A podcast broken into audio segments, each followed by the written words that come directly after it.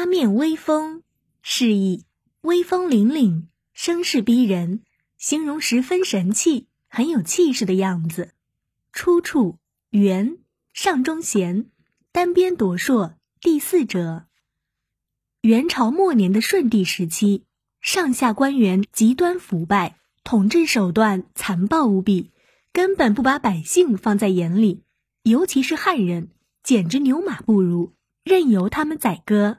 百姓求生无路，纷纷扯起造反的大旗。疾风骤雨般的起义风暴，使元朝的反动统治很快的土崩瓦解了。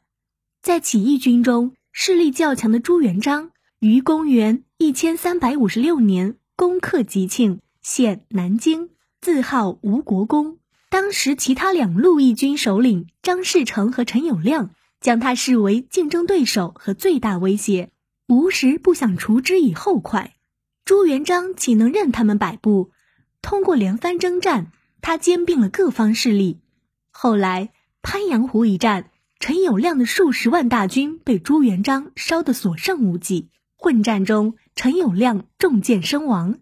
看到大势已去，陈友谅的儿子率领残兵败将也乖乖的归顺了朱元璋。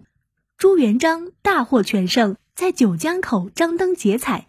犒劳三军，将士们大碗喝酒，大块吃肉，三军气势酣畅淋漓。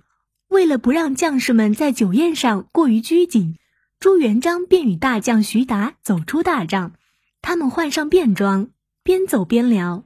此时月上柳梢，清风送爽，二人精神为之一振。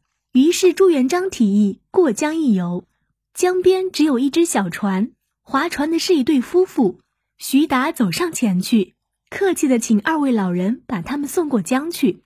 老夫妇相视一笑，他们早已看出来者是谁，欣然请朱元璋和徐达上船。船行至江心，老人突然放开嗓子喊起船工号子，他唱道：“圣天子身后盘云龙护驾，大将军马前有八面威风。”圣天子百灵相助，大将军八面威风。朱元璋和徐达二人听了，会心一笑。后来，朱元璋统一全国，定都南京，成为大明朝的开国皇帝，即明太祖。他派人找到当年那对老夫妇，给予封赏，并将那条渡船涂成红色，表示有功。